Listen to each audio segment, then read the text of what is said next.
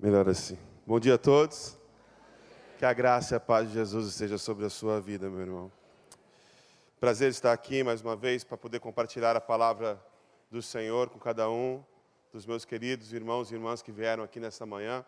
Mas antes eu queria dar um aviso muito importante. Nós estamos reabrindo as matrículas para a nossa escola de música. Ah, o semestre vai começar já em fevereiro e você pode passar lá na livraria não na secretaria, na livraria aqui da igreja, na tenda. E se você tiver interesse que seu filho estude ou que você mesmo estude, a escola é para adolescentes, crianças, adultos, pessoas de todas as idades. Nós temos aulas de canto, nós temos aulas de teclado, violão, guitarra, bateria, baixo. Os instrumentos que você vê aqui, nós temos lá, piano clássico. E eu tenho certeza que vai ser uma benção na sua vida. Tivemos um recital no final do semestre e foi muito marcante, foi muito bonito ver o que os nossos alunos conseguiram alcançar em alguns meses de estudo. Então, se você tiver interesse, passe lá na secretaria, na, na livraria e faça a sua matrícula, a sua inscrição para a escola de música.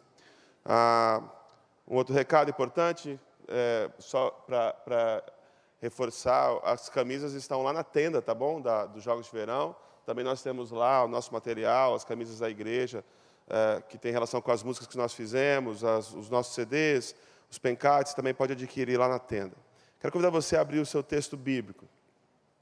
No Evangelho de Mateus, nós vamos ler do capítulo 13, dos versículos 1 ao versículo 23. Mateus 13, de 1 a 23, a versão que nós lemos aqui é a NVI. Se você não trouxe a sua Bíblia, você pode acompanhar com o texto que será projetado na tela. Mateus 13, de 1 a 23. Antes de ler o texto, eu quero dar as boas-vindas a quem está nos visitando. Em janeiro nós temos muitos visitantes. Quem está nos visitando aqui, levanta a mão. Olha só, muita gente, a igreja está repleta de pessoas que estão nos visitando. Por favor, vamos receber essas pessoas com muito carinho.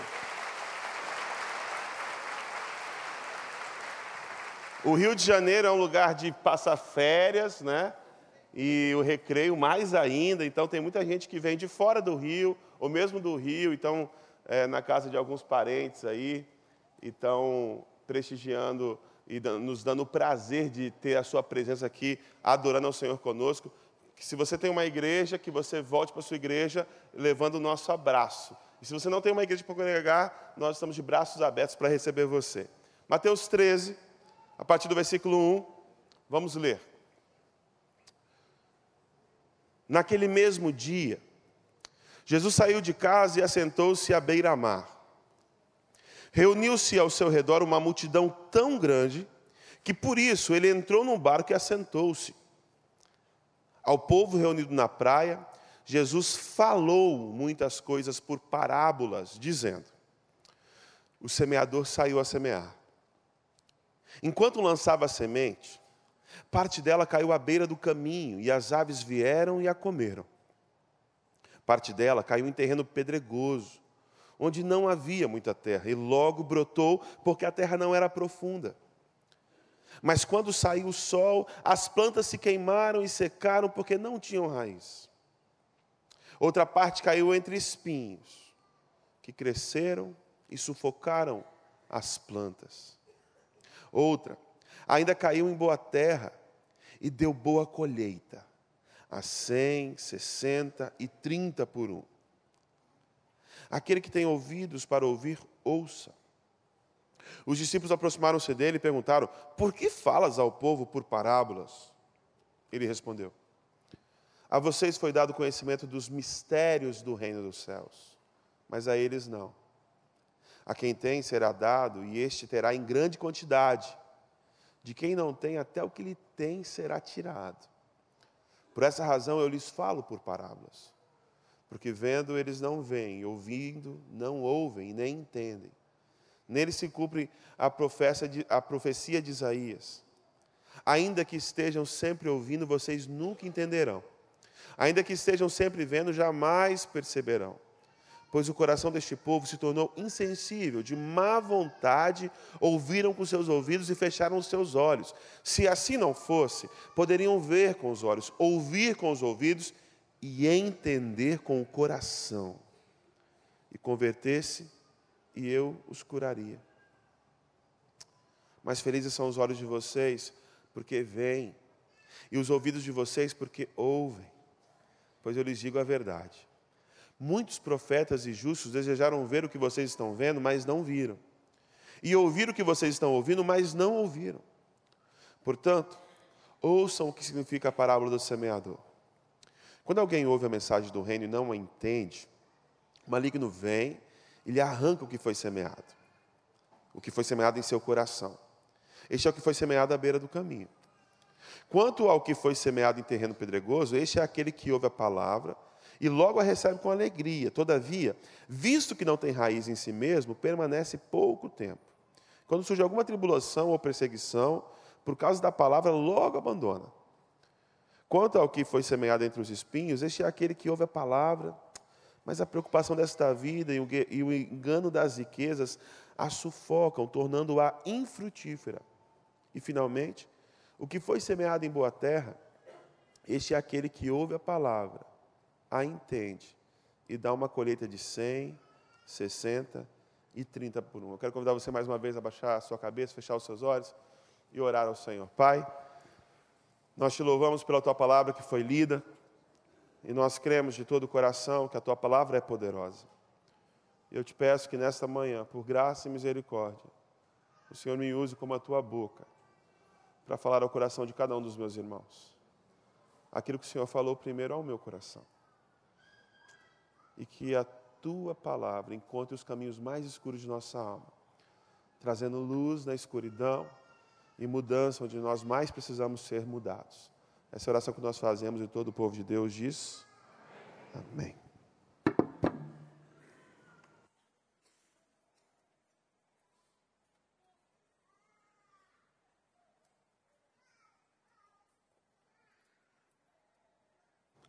Mateus aqui no capítulo 13, ele inaugura uma nova forma de comunicação de Jesus com o seu público. Jesus ele muda um pouco o jeito de falar. E muda também um pouco o tema daquilo que ele está falando. Se você ler todo o Evangelho de Mateus, você vai perceber que nos primeiros capítulos e até o capítulo 13, Jesus está comentando, está tratando de assuntos referentes à Torá. Jesus está falando ah, de um comportamento ético e moral. Jesus está falando da vontade de Deus para o homem aqui e agora. De como nós devemos viver, de como nós devemos nos relacionar, de como nós devemos é, exercer neste mundo a vocação que nós temos como filhos e filhas de Deus. Então Jesus está respondendo a perguntas muito práticas. Jesus está respondendo a questões do dia a dia. Como lidar com o dinheiro. Ele fala sobre divórcio. Ele fala sobre todo tipo de relacionamento. Jesus trata de todos os aspectos da vida, desde as coisas menores até as maiores. Ele fala de tudo.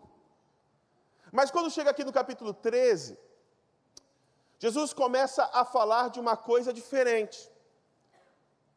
No capítulo 13, do Evangelho de Mateus, nós vemos agora as parábolas do reino.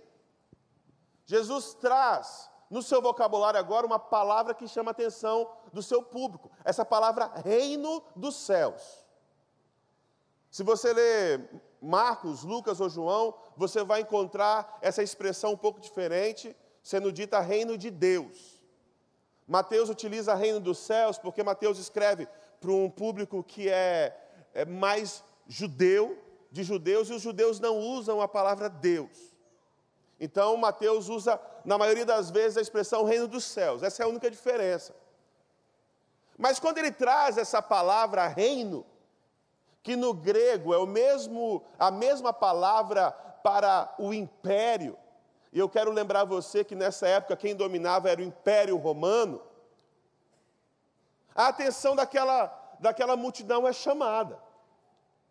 Porque existia essa expectativa de que Deus instalaria o seu reino o seu império e poria um fim àquela situação que eles viviam. Então, os ouvidos ficam alertas.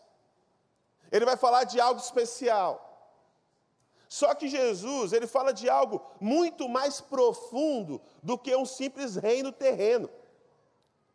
Jesus fala de um reino espiritual, de algo mais amplo, de algo mais abrangente. Jesus começa a falar daquilo que é intangível, daquilo que não se pode tocar. E como ele começa a falar de algo que não se pode tocar, ele muda a sua forma de falar. É por isso que ele usa parábolas. O que é uma parábola? A palavra parábola vem do grego parabolê. Para é estar ao lado. A outra palavra, balém, é jogar.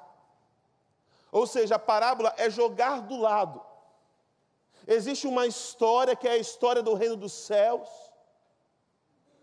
que é algo intangível, algo grande demais para o nosso entendimento, e para que nós pudéssemos ter clareza em relação a essas verdades magníficas, Jesus conta uma parábola, ele joga uma história do lado dessa história. Uma história mais simples.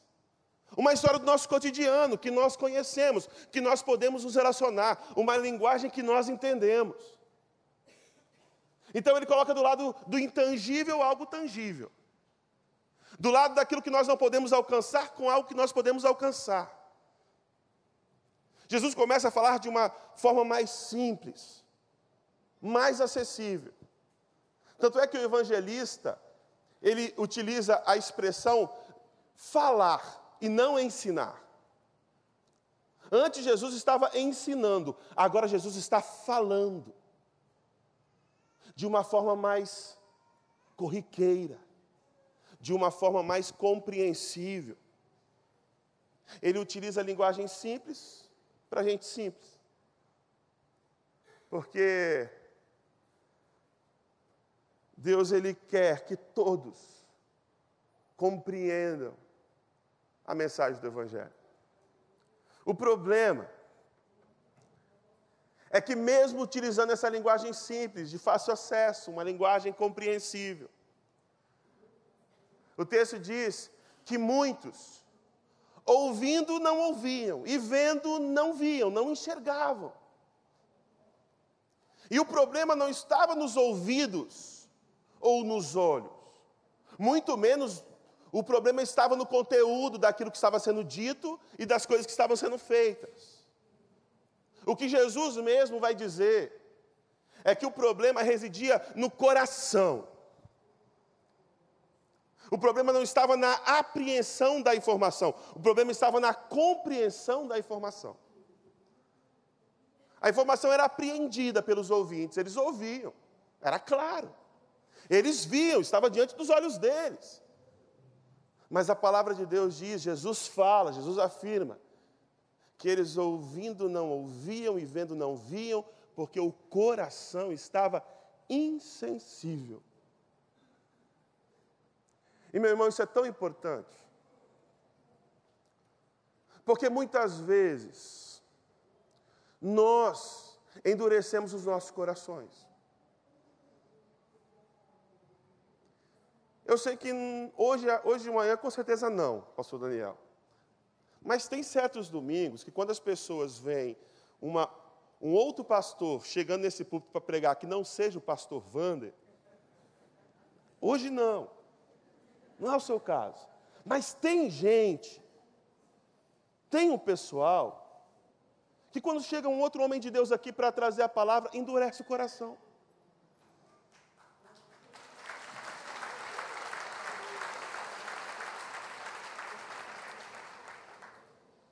Gente que fica com o coração endurecido e fala assim: esse, esse pastorzinho aí, será que ele vai cantar mais umas músicas? E a gente endurece o nosso coração.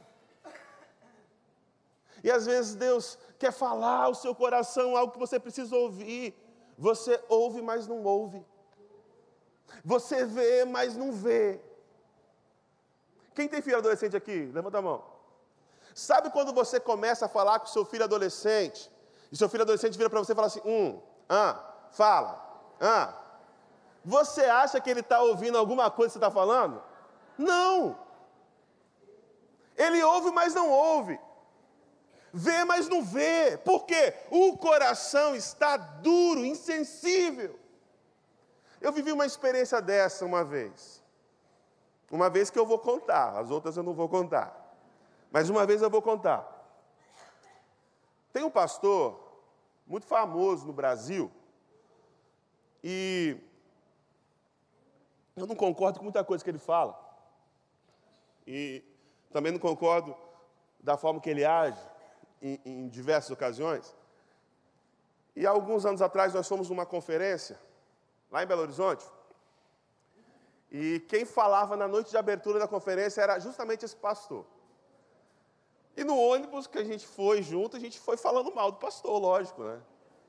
Eu encontrei uns outros, umas outras cobras lá, e a gente começou a destilar o nosso veneno. Esse pastor, é não sei o que lá, é só palha, que não sei o que lá, e papapá, e patati, e patatá. E aí eu fui para a primeira noite da conferência. E ali Deus me deu um tapa na cara, uma lição. Aquele pastor subiu no púlpito do jeitão dele lá, que eu achava ridículo. Ainda acho ridículo. Mas quando ele começou a pregar a palavra de Deus, a palavra de Deus penetrou profundamente no meu coração. Eu saí daquele lugar envergonhado. E aí as pessoas, muitos, muitos nem foram para assistir ele. Aí quando chegou no hotel, o pessoal veio, e aí? Palha pura, né? Eu falei, bicho, Deus falou meu coração, cara. Deus falou no meu coração. Sabe por quê, meu querido? Quando nós estamos com o coração aberto Deus fala. E Deus usa quem você muito, muitas vezes menos espera. A questão não está muito em quem fala, mas mais em quem ouve. E o que Jesus vai dizer é que esse primeiro público,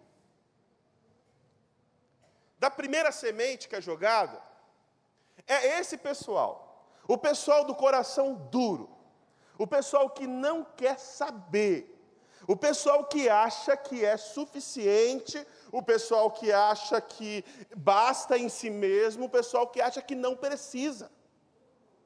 E pasmem, tem gente assim. Tem gente que acha que não precisa. Tem gente que acha que o Evangelho não é para eles, que Jesus não é para eles, que a vida deles está muito boa, indo do jeito que está indo. Tem muita gente que acha que alcançou o ápice do conhecimento, não precisa saber de mais nada. É o coração endurecido. E aí Jesus fala que o semeador, quando ele vai semear, algumas sementes caem no caminho. Nas lavouras daquela época não tinham as cercas, muitas vezes, e, e não tinham essas, esses artifícios que nós temos hoje, na semeadura, máquinas, não tinha nada disso. Então, as pessoas faziam o trajeto a pé mesmo. E no meio da lavoura tinha os caminhos, por onde as pessoas passavam várias e várias e várias e várias vezes, pessoas e animais. E naquele caminho onde você pisa várias e várias e várias vezes, o, o solo fica duro. É muito difícil alguma coisa penetrar. É quase um asfalto. E o que Jesus está falando é isso: tem gente que tem o coração de asfalto. A semente cai, mas não germina, não brota. Por quê? Porque o coração é duro, é insensível. Esse povo é o povo que não quer saber. Deixa eu falar uma coisa para você: o Evangelho é para quem quer. O Evangelho é para quem quer. Para você que acha que não precisa, o Evangelho não é para você. Jesus está falando para quem quer ouvir. E a minha oração essa manhã é que você queira ouvir. Que o teu coração esteja sensível para ouvir o que Deus tem a dizer para você. O segundo grupo é um grupo interessante. O segundo grupo é o grupo da terra, que é uma terra aparentemente boa. O problema é que é uma camada fina de terra e embaixo é pedra, embaixo está duro. Aí a parábola do semeador diz que quando a semente cai nessa terra, porque ela não tem profundidade, ela brota rápido. E Jesus vai falar que tem gente que é assim, que quando ouve a mensagem do Evangelho, o negócio é rápido. A pessoa fica empolgada, ela fica entusiasmada, ela fica feliz da vida. Ela sai para os quatro cantos da terra dizendo que Jesus é Senhor, que Jesus é amor, que a vida dela mudou e ela faz e acontece, e aí ela começa a fazer e acontecer. E hoje em dia a gente tem muita gente assim. Muita gente muito empolgada, mas gente que não quer fincar raiz. Gente que fica na superficialidade. Gente que não se aprofunda. É a pessoa que conheceu a Jesus, mas acha que só esse contato inicial está bom. Só essa euforia inicial está bom. E isso é agravado ainda mais com, com, com o espírito da nossa época, o zeitgeist da nossa época, onde a superficialidade está em tudo que nós vemos. Hoje sabe-se pouco de muita coisa. É muita informação, muita informação. A gente sabe de diversas coisas, mas sabe muito pouco de tudo. Não se aprofunda em nada. E eu fico admirado com umas coisas, cara. As pessoas se impressionam com qualquer coisa. Pessoal vai lá, escreve uma frase, uma frase no Instagram, a frase mais idiota do mundo, e recebe lá um milhão de curtidas. Fala, nossa, olha que coisa profunda. É besteira, diz nada com nada. E aí a gente fica vivendo de frase em frase, de expressão em expressão. Aí nas pregações é um monte de jargão repetido, jargão repetido, jargão repetido, frases de efeito. Não tem raiz, não tem profundidade. Você que quer ser popular no Instagram, eu vou te dar umas frases. Você bota lá depois do culto. Você vai ver como você vai ganhar um monte de curtido, um monte de seguidor. Por exemplo, o importante é o que importa. Ó. Oh. Ó. Oh. Aí o cara ouve isso e fala assim: olha, o importante é o que importa. Que frase profunda. Importante é o que importa. Aí ele vai lá e, e, e reposta a mensagem. Aí um bando de débil mental nossa, que coisa bonita. Não, esse cara é demais. Esse pastor é o pastor da moda, é o pastor do momento. Olha o cabelo dele. E ele fala que o importante é o que importa. Ou então, uma frase boa também. Presta bem atenção que essa é complexa mais profunda. A vida é uma sucessão de sucessivos que sucedem sucessivamente sem cessar. Posta lá no seu Instagram, vai dar certo. O pessoal vai abrir, nossa. E aí tem um pessoal que é pior ainda, que fica tentando encontrar significado onde não tem significado, é besteira mesmo. Aí, não, mas se você parar para prestar atenção, ele está usando sucessivamente a palavra sucessivo, isso quer dizer alguma coisa. Quer dizer nada. E a gente se impressiona com essas coisas. A última frase é em homenagem ao meu amigo Vinícius e à minha amiga Nicole, que são de Natal. Fala assim: na cidade de Natal, a noite de Natal é apenas noite. Olha que coisa bonita. Superficialidade. Sabe-se muito pouco de muita coisa. O problema desse grupo é porque não tem raiz, não está afincado. Na primeira dificuldade, pessoal, ó, corre, vai embora, não dura. Não dura. É a galera do oba-oba, é o fogo de palha. É o fogo de palha. A galera que não resiste à primeira provação. Parecia que estava arrebentando, mas não tinha raiz. Não foi discipulado não lia a palavra de Deus, não orava, era só oba-oba. A semente não finca, não cria raiz. E vem o sol, murcha e morre. Aí tem o terceiro grupo.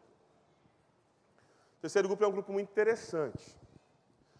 O terceiro grupo, presta bem atenção. O terceiro grupo caiu entre espinhos. E olha o que diz do terceiro grupo. Diz que a planta cresceu. A planta cresceu. Cresceu e ficou. Porque o primeiro grupo nem brotou nada. O segundo brotou e morreu. O terceiro não. O terceiro brotou e ficou. Ficou, está lá a planta. A semente brotou, está fincada. É a galera que recebeu a palavra, tem um certo fundamento. Só que Jesus vai dizer que esse pessoal do terceiro grupo, o grupo que cresceu entre espinhos, é o pessoal que ficou sufocado pelas coisas desse mundo. É a galera que se preocupa demais com tudo. É a galera que não tem essa semente, esse reino dos céus, como prioridade na vida. É o pessoal que se ocupa das mais diversas atividades, e aí Jesus vai dizer que é gente que se torna infrutífero. Está fincado, está estabelecido, mas não frutifica. É crente, crê, acredita em Jesus, recebeu Jesus como seu Senhor e Salvador. Se morrer, eu creio, vai para o céu. Só que não frutifica. É uma vida estéril. É gente que se apega à religiosidade, é gente que se apega ao status. É gente que vive de passado. Infelizmente, esse é um grupo muito grande que nós encontramos. Tem muita gente assim. Muita gente que está sendo sufocado por diversas coisas e não tem sido frutíferos para o reino de Deus. Não gera vida. É o cara que ninguém nem sabe que ele é crente, é o agente secreto de Jesus. É o 007 do Senhor. Quem sabe? No trabalho, ninguém sabe. Na faculdade, o pessoal nem imagina que ele é crente. Acho que a pior coisa do mundo é quando alguém chega para você, não, você é crente, nem sabia. Tu já convive com a pessoa há uns três anos. Meu irmão, se tu está ouvindo isso de alguém, abre teu olho. Se alguém está falando para você, ah, não sabia que você era crente, tem alguma coisa errada. Você deve estar tá nesse grupo aí. Daquele pessoal que crê, que acredita, mas está estéreo.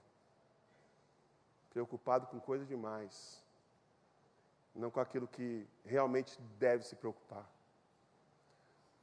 Jesus, quando fala essa parábola, ele está se direcionando a muitos judeus que traziam para si, batiam no peito o status de filhos de Deus.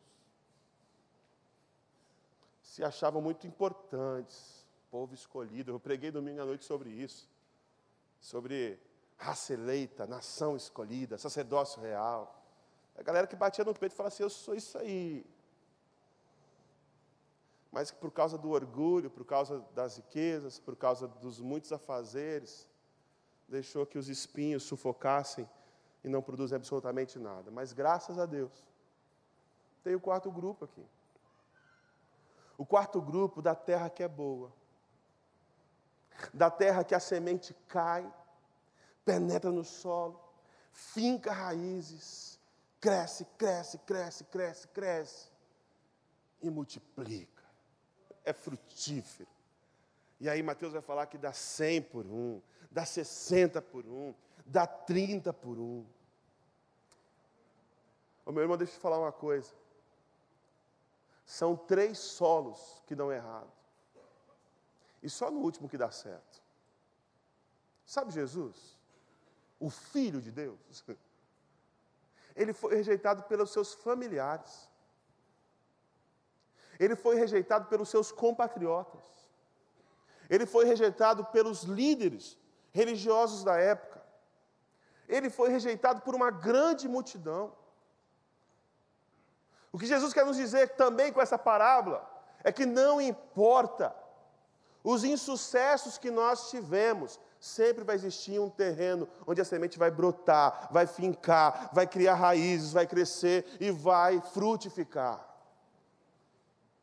Sempre vai existir um, um terreno bom. Por mais que nós tenhamos tido insucesso.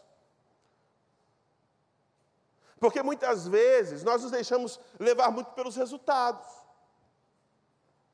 Ah, estou desanimado porque eu investi na vida de alguém e essa pessoa não vingou. Vou fazer isso de novo, não. Faz de novo, meu irmão. Não tenha medo de se abrir, não tenha medo de se doar, não tenha medo de se entregar. Mas se der errado, se der errado, deu errado. Tenta de novo. E se der errado de novo, pastor, tenta de novo. E se der errado, tenta de novo, tenta de novo, tenta de novo, porque uma semente que seja, vai penetrar naquele solo, vai crescer e vai multiplicar, e você não sabe o alcance disso. Você não sabe qual é o resultado disso. Jesus vai dizer que tem semente que dá 100 por um, tem semente que dá 60 por um, tem semente que dá 30 por um. Você não sabe o que vai surgir daquilo que você entrega nas mãos do Senhor. Eu cresci numa cidadezinha pequena no interior de Rondônia, Ariquemes.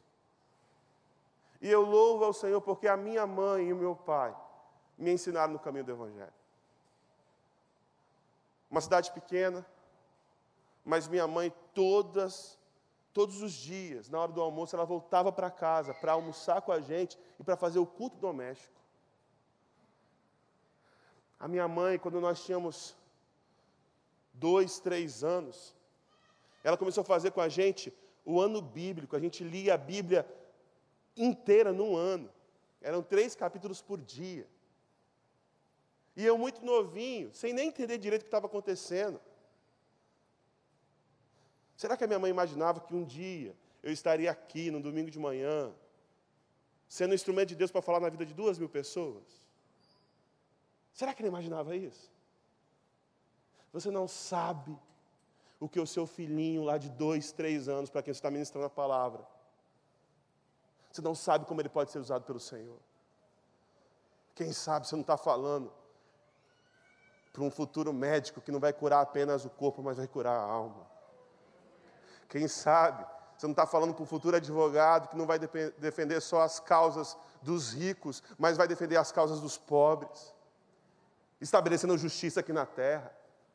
Quem sabe você não está falando para um professor que não vai ensinar só ciências, matemática, mas vai ensinar sobre o que é ser um discípulo de Jesus. Você não sabe.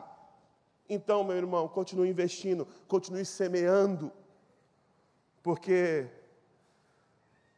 guarde essa frase: haverá frutos apesar dos grãos perdidos. Haverá frutos mesmo que alguns grãos se percam, ou mesmo que muitos grãos se percam. E aí, a parábola diz que o terreno cai, o terreno bom, a semente cai nesse terreno bom. E Jesus está dizendo aqui, a princípio, que nós somos o terreno. Só que a partir do momento que a semente cai no terreno, a partir do momento que nós conhecemos o Evangelho, a semente entra no nosso coração. O terreno e a semente se tornam um só. Não tem mais diferença entre um e outro. Guarda isso no seu coração. Terra e solo se tornam uma coisa só. Porque quando nós recebemos a mensagem do Evangelho, no nosso novo nascimento, nós nos tornamos um com o Senhor. Nós nos tornamos um com Ele. Nós somos unificados a Ele. Porque essa, essa semente entrou no nosso coração, na nossa vida, no nosso interior. E essa mensagem foi uma mensagem que frustrou as pessoas daquela época porque eles tinham outras expectativas. Um povo que tinha sido dominado, Israel está num, num, num, num, lugar muito estratégico. Está justamente ali entre a Ásia e, e, e a África.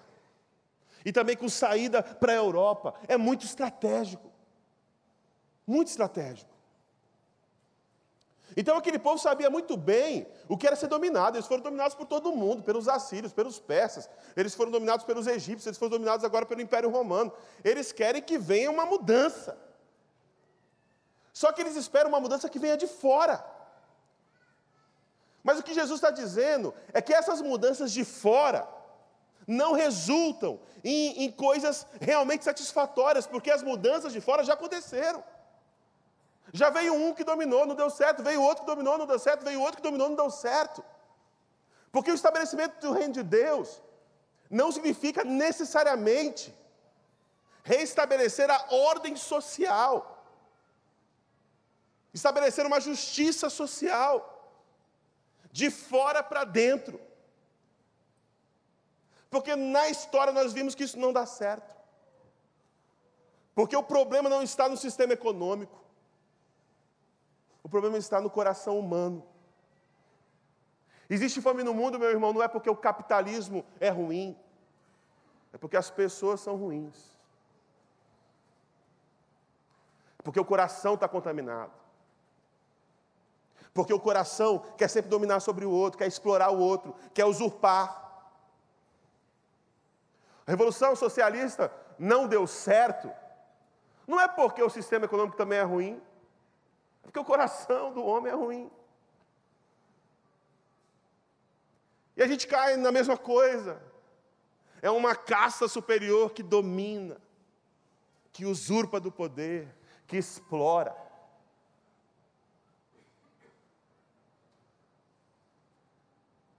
O Senhor sabe que uma mudança que vem do exterior, ela não surte efeito só pode dar resultado realmente uma mudança que parte de dentro. Se todo ser humano fosse transformado por Jesus Cristo, não existiria fome no mundo, não existiria injustiça, não existiria desigualdade. Fosse o sistema econômico o sistema econômico que fosse. Não é esse o problema. Jesus deixa claro: o problema é o coração do homem. É óbvio que uma reestruturação social, justiça e igualdade, é uma consequência do estabelecimento do reino de Deus no coração do ser humano. Mas não começa de fora para dentro, começa de dentro para fora. E meu irmão, uma coisa muito importante é nós entendermos que essa semente que entra dentro de nós, e Jesus fala, e eu falei no começo, o problema não é só uma compreensão intelectual. O que Jesus fala é que nós precisamos entender com o coração, ou seja, o reino dos céus não é um sistema de ideias, uma filosofia a ser compreendida simplesmente com nossa mente. Mas o reino dos céus é uma experiência que nós precisamos viver. Reino de Deus é uma experiência que nós precisamos viver. E essa experiência começa aqui dentro. Lá em Lucas 17, no versículo 20, no versículo 21, o pessoal pergunta para Jesus, os fariseus perguntam para Jesus: vem cá, Onde é que está o reino de Deus? Jesus fala para eles: olha só, o reino de Deus não está aqui ou acolá. Ninguém vai dizer assim, ah, o reino de Deus está ali. Ah, não, o reino de Deus está lá. Jesus fala assim para os fariseus: o reino de Deus está dentro. Repete comigo essa palavra: dentro. O reino de Deus está dentro de você, está dentro de mim. Não é algo reservado para o futuro. Não é um negócio que eu vou receber depois que eu morrer. É algo que se faz presente. E essa compreensão é tão difícil, tão difícil, que lá no texto de Lucas, de Lucas 17, 21, muitas traduções, inclusive, infelizmente, a NVI, traduz essa palavra de forma errada. Traduz essa palavra dentro de vocês como se fosse entre vocês. E a palavra não é entre, a palavra é dentro. É a mesma palavra, a palavra é, em, em, grego é entos, é a mesma palavra que Jesus usa lá em Mateus 23, quando fala que os fariseus têm que limpar por dentro do copo. É a mesma palavra. Então o reino dos céus não está entre nós, o reino dos céus está dentro de nós. O reino dos céus está dentro de você. Eu não gosto disso, não, mas vou fazer. Estou nem aí. Vira para a pessoa que está do teu lado e fala assim: o reino dos céus está dentro de você.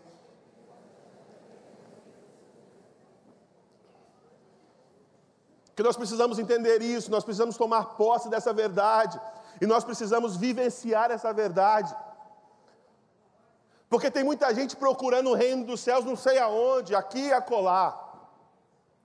Tem muita gente que acha que o reino dos céus é algo distante, é algo que, que não é possível de ser acessado. E a pessoa vai em todo lugar, desde a igreja evangélica ao centro de Macumba.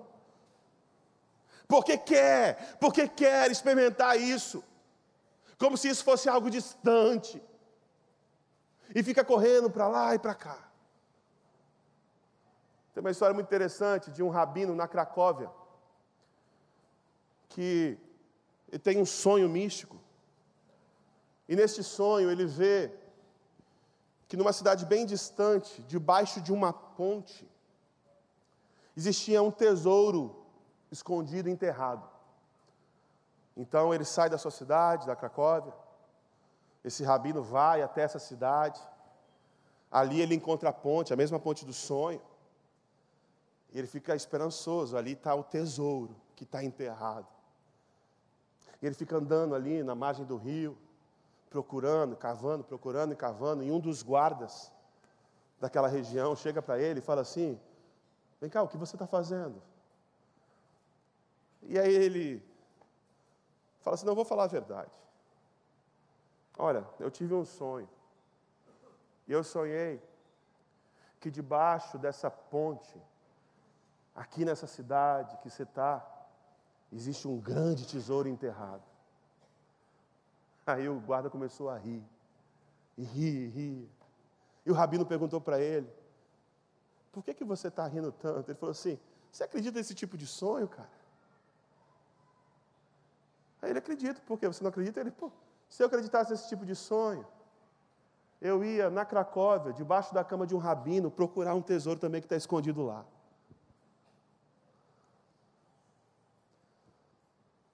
O rabino sorriu e disse para aquele guarda: Muito obrigado. Aquilo que você pensa que está lá fora, que está distante, que está longe, que está para depois da vida só, Jesus vem dizer que está dentro de você. O reino dos céus está dentro de você.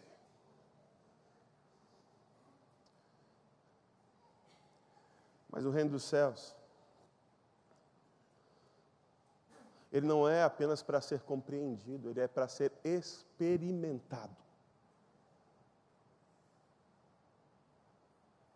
É a mesma coisa se eu chegasse para vocês e falasse assim: sobre uma música. Chegasse para vocês e falasse assim: olha, existe uma música. E essa música é uma música muito bonita, linda. Eu vou dizer como é que é essa música. Essa música é uma música 2 por 4 Essa música, o beat dela é 124 BPM. E aí nessa música começa, na linha melódica dela, um dueto de violinos numa melodia suave e encantadora. Mas aí de repente entra um piano, dando início ao refrão. E aí, quando o piano entra e o refrão começa, vem uma orquestra, com pompa, com energia. E a canção cresce, se torna pomposa, grande, mas ao mesmo tempo cativante. Quantos aqui sabem de que música eu estou falando? Agora, olha como é diferente se você ouvisse essa música, ao invés de só ouvir uma descrição da música.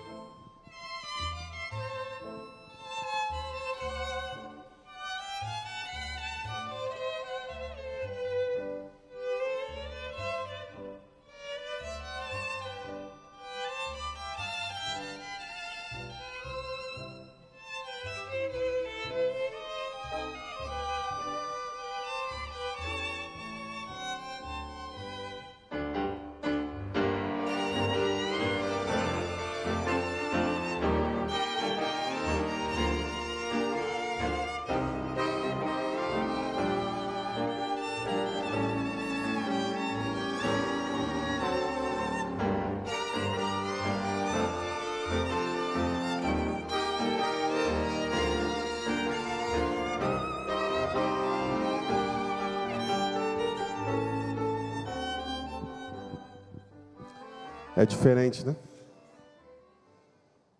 É diferente quando você experimenta a música do que quando você só ouve uma descrição dela. O reino dos céus é diferente quando você experimenta ele.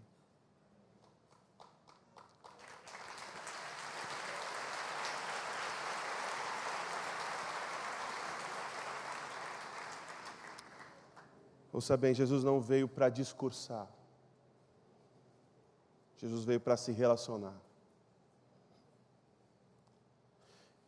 Ele não veio para simplesmente descrever o reino dos céus, ele veio para mostrar o reino dos céus.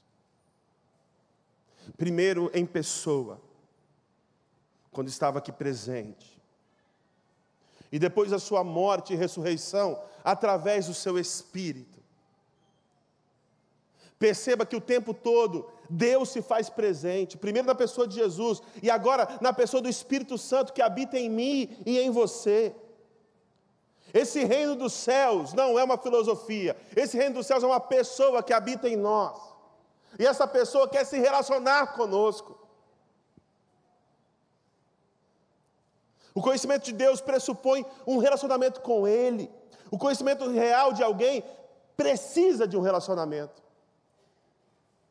Quer conhecer o reino de Deus, meu irmão? Se relacione com Deus. Tenha intimidade com Deus. Porque por ser uma experiência com Deus, semear não é simplesmente falar, semear não é expor, semear não é simplesmente mostrar uma figura, semear na vida das pessoas é convidar essas pessoas a ter uma experiência com Deus, tendo uma experiência com elas. Você entende isso? Não adianta você descrever o amor de Deus para as pessoas. Elas precisam experimentar o amor de Deus através da sua vida. Não adianta você experimentar e descrever a paz que excede todo entendimento para as pessoas. Elas precisam experimentar isso através da sua vida. Nós estamos celebrando a vida. Todo mundo diz que é um filho amado de Deus, um filho amado de Deus. E nós ensinamos que todos nós somos aceitos, amados e acolhidos por Deus. Mas não adianta apenas dizer isso, nós precisamos abraçar, acolher, amar as pessoas, para que elas experimentem o amor de Deus. Semear não é discursar, semear é se relacionar e levar as pessoas a uma experiência com Jesus através de nossas vidas.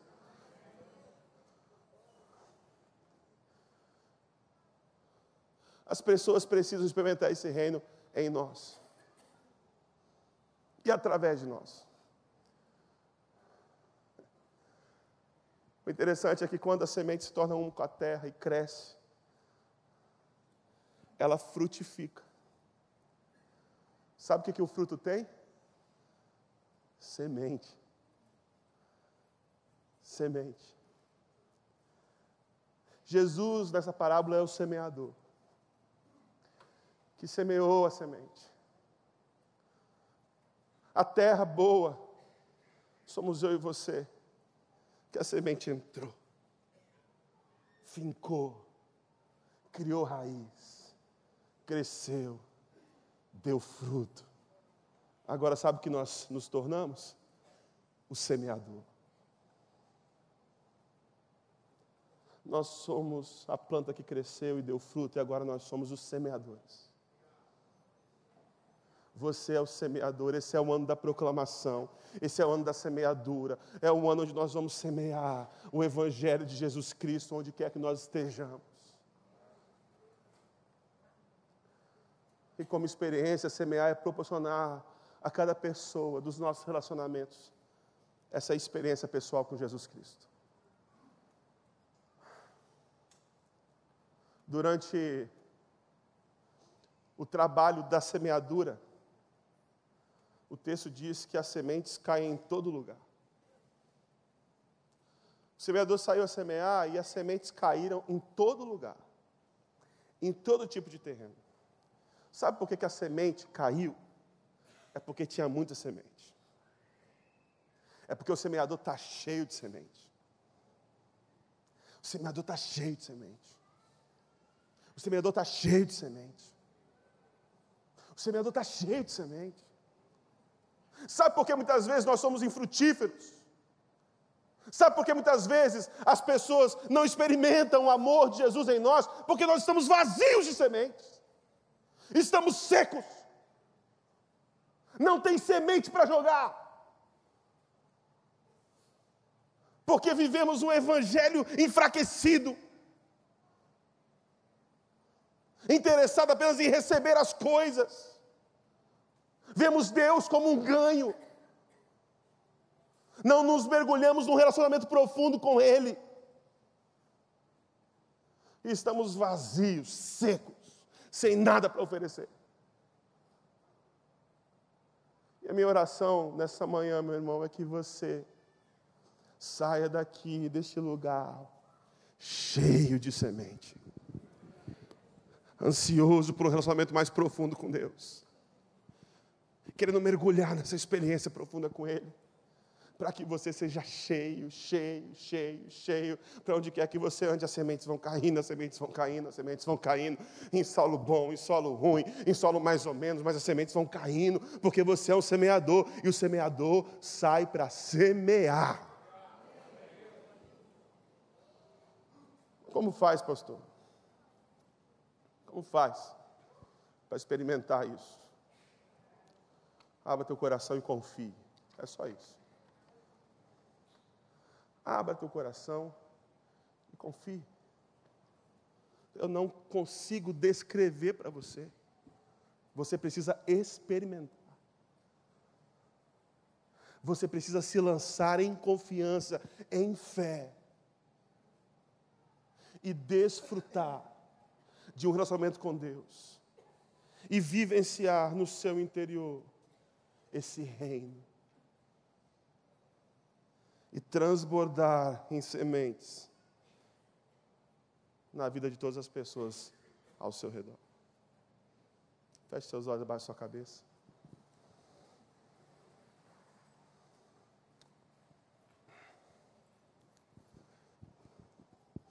E fale com Deus agora.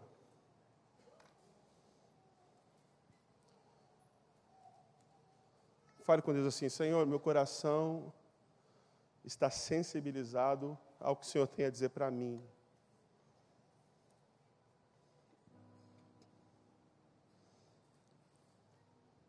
Fala comigo, Deus. O que eu tenho aprendido na minha vida é que quando nós pedimos com sinceridade de coração que o Senhor fale conosco, Ele fala conosco. Peça ao Senhor que Ele fale com você nessa manhã. Porque de uma coisa eu sei. Ele te criou para frutificar. Ele lançou a semente e a semente é boa. Basta que você deixe que essa semente cresça no teu coração. Finque raízes profundas. Ele quer ter contigo esse relacionamento. Basta que você se entregue a isso. Eu não consigo descrever para você, você precisa experimentar. Porque só eu sei. A paz que eu experimentei há dez anos atrás, quando eu quis desistir do seminário.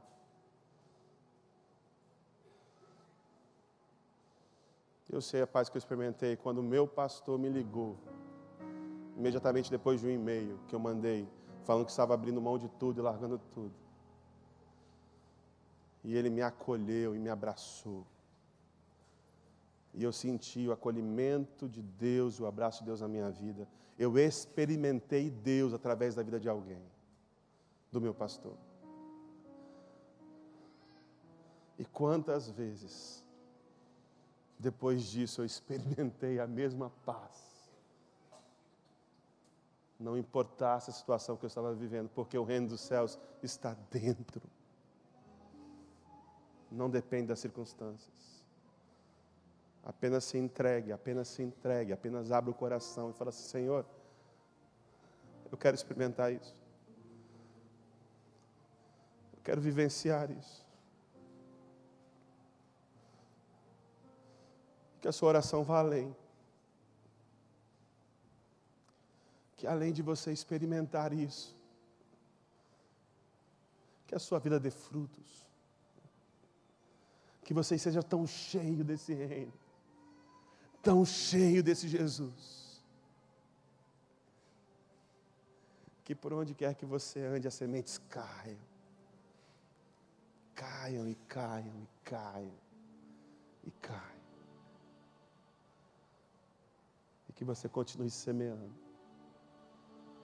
por onde quer que você for. Vamos cantar essa canção. Continue em espírito de oração e continue pedindo para que Deus fale contigo.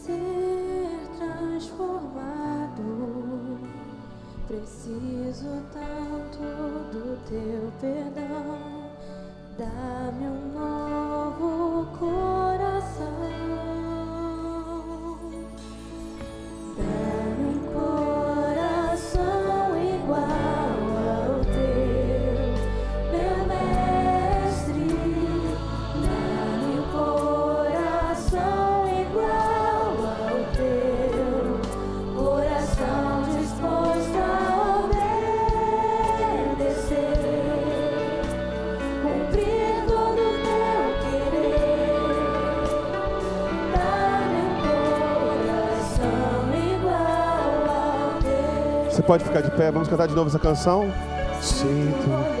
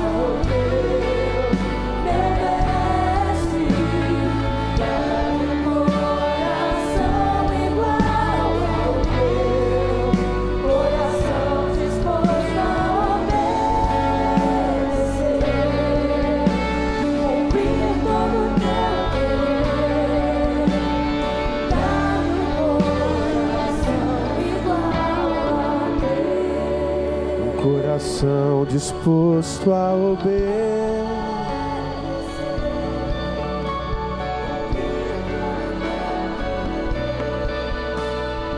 Dá-me igual. Vamos orar? Vamos orar? Senhor, nossa oração nesta manhã é que o Senhor abra os nossos ouvidos, tire as vendas dos nossos olhos, para que a boa semente penetre profundamente no nosso coração. Para que o contrário daqueles homens e mulheres que nós ouvindo, nós venhamos a ouvir. E que vendo nós venhamos a enxergar. E que o nosso coração compreenda as verdades inigualáveis do teu reino. Eu te peço que no nome de Jesus, esse reino dos céus se faça presente na vida de cada um dos meus irmãos essa manhã. Que cada um entenda que não está lá, não está em outro lugar, o Senhor já plantou em nós. E eu te peço que isso seja tão vivo em nós, Senhor. Que esse relacionamento contigo seja uma coisa tão profunda, tão maravilhosa, ao ponto de que nós venhamos a crescer, crescer e frutificar. Que sejamos árvores carregadas de frutos, cheios de sementes, Senhor. E onde quer que nós formos, que as sementes possam cair. E que apesar dos insucessos que vierem, nós creiamos que apesar dos desperdícios, muitas sementes irão vingar. E mais e mais pessoas vão ter o reino dos céus plantados em seus corações. Que vai crescer, que vai crescer, que vai frutificar e que vai semear na vida de outras e outras pessoas. E que anos que virão, décadas que sejam, séculos que sejam, a semente continue viva e continue brotando no coração. Usa-nos, Senhor. Usa-nos. Não é o outro, é a nós. Nós estamos aqui, envia-nos a nós. Nós, nós. Que essa seja a nossa paixão. Que esse seja o nosso propósito. Essa oração que nós fazemos no nome de Jesus. E agora que o amor de Deus o Pai, que a graça do seu Filho Jesus e que a alegria do Espírito Santo esteja sobre a sua vida e sobre o povo de Deus espalhado por toda a terra, desde agora para sempre. Todo o povo de Deus diz: Amém, Amém. Vá em paz, meu irmão, que Deus te abençoe.